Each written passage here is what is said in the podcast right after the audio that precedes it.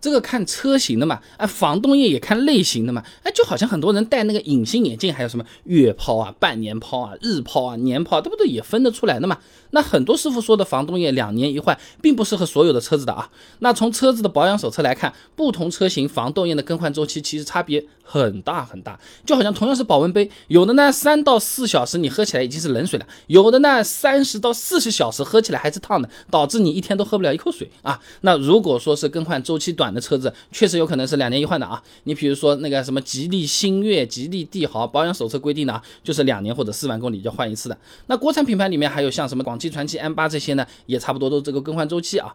那么有一些更换周期比较长的车子啊，是基本上八到十年才换防冻液的啊。你比如说那个本田防冻液的更换周期呢是十年或者二十万公里之后呢，每五年或者十万公里呢更换一次。本田雅阁啊、冠道啊都这样的啊。这福特锐界呢也是要求十年或者是二十点五万公里之后呢来更换这个防冻液啊。甚至有些车企直接说了，防冻液防冻液免维护的，你不要去管它，不用换啊。你比如说奥迪 Q 五车主手册里面就说了啊，这发动机冷却系统内。添加的是经过处理的水和冷却液添加剂的混合液，哎，该冷却液不必更换，也有的，你看都没周期了。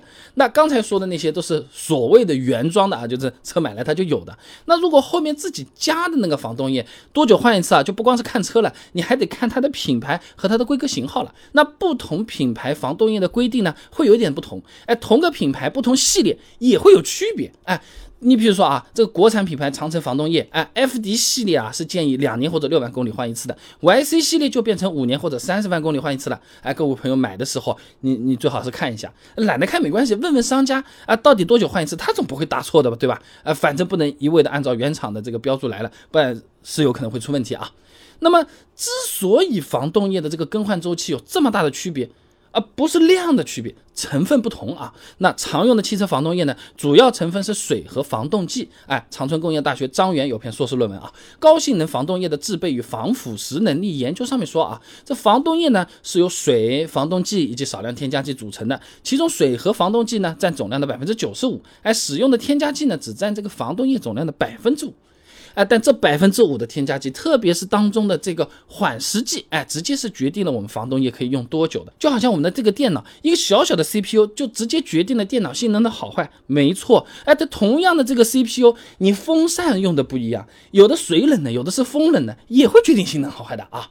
那唐俊杰在期刊《石油商记》上面有篇论文《汽车发动机冷却液组成与性能关系》上面讲到啊，这无机型缓释剂呢，在使用中啊消耗比较快，行驶两万五千公里到三万公里呢就需要补加腐蚀抑制剂，哎，所以使用寿命呢只有一到两年。而有机型缓释剂呢，在使用中呢消耗是比较慢的，所以调制的防冻液呢使用寿命一般可以达到三到五年啊。那当然了。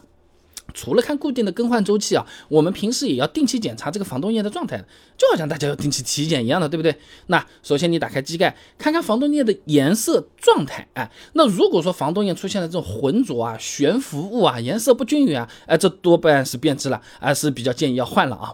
华中科技大学汪宇有篇硕士论文啊，呃，全有机型车用防冻液缓释剂配方的研究里面就讲到啊，这防冻液接触的散热器、水泵、钢体等部件啊，是由钢。铸铁、黄铜等等金属组成的，那它们在电解质的作用下是容易发生电化学腐蚀的。哎，这缓释剂啊，它起到的作用就是缓解这个过程。电化学腐蚀啊，不是你这个门板在外面这个晾着，这淋了个雨的那个腐蚀啊，不太一样的。那如果说防冻液它出现了这种大量的浑浊啊、悬浮物啊，哎，就说明啊，这个金属表面腐蚀已经比较严重了，多半就是这个缓释剂快消耗完了，哎，就是要换啊。那么除了看状态，我们也可以用 pH 试纸来测的啊，测它的这个酸碱度来判断要不要换。东北林业大学的崔婷婷有篇硕士论文呢分享给你啊，汽车发动机冷却液劣化特性指标研究上面说啊，这发动机冷却液的 pH 值呢在七点五到十一之间，哎，能起到最好的保护作用。pH 值呢低于七点五呢，酸性过强，容易腐蚀水箱内的这个金属。那如果测出来，哎，低于七点五了。这就换。哎，所以总的来说啊，网上说的这个防冻液两年就得换，有点笼统，覆盖不了所有的车子。为什么商家这么说？你换的勤，买的多嘛？他不就赚得多吗？那不就是这么回事情吗？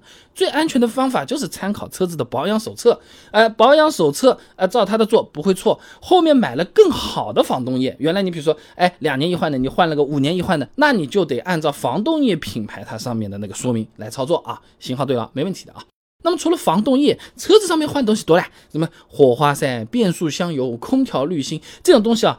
听听啊，都是挺吓人的。为什么大家要去关心这个什么更换周期？还不是因为 4S 店价格嘛太贵，排队时间嘛太长。而且我好像除了说一声哦好的，我没有任何话可以说的嘛。其实自己都好换的。